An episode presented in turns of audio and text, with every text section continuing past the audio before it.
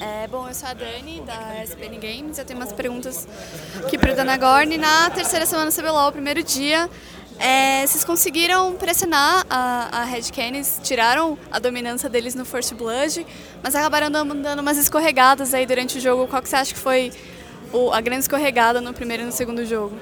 Acho que faltou um pouco de iniciativa nos dois games, por nossa parte, e acho que o draft também não favoreceu muito para a gente fazer isso, mas acho que se a gente tivesse tido um pouco mais de iniciativa, poderia ter sido bem melhor os dois games. Vocês esperavam aquele Malzahar no, no mid, no primeiro game? Então a gente não esperava de jeito nenhum, mas assim que eles picaram, a gente lembrou de um game que teve, daí a gente falou, ah, pode, quando, eles, quando eles tinham mouse high a gente sabia que podia ter essa chance, então a gente meio que no meio dos picks a gente já sabia que era. Então. Ah, e é, no, no top, no jogo da PEN contra a CNB, rolou ali um Maokai versus o Jace, não deu certo para a CNB, deu certo para o Maokai da PEN. Por que, que agora você acha que deu certo para o Jace da, da, da Red.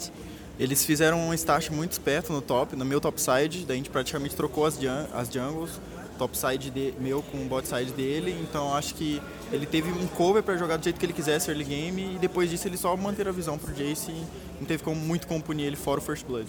E o que, que você acha que vocês foram muito bem e vão continuar melhorando para a próxima semana? Ah, acho que a gente, a gente melhorou em vários aspectos, um pouquinho em vários aspectos, mas a gente ainda tem muita coisa para melhorar, como todo mundo pode ver. Mas a gente vai continuar treinando, que só depende da gente. Tá bom, muito obrigada.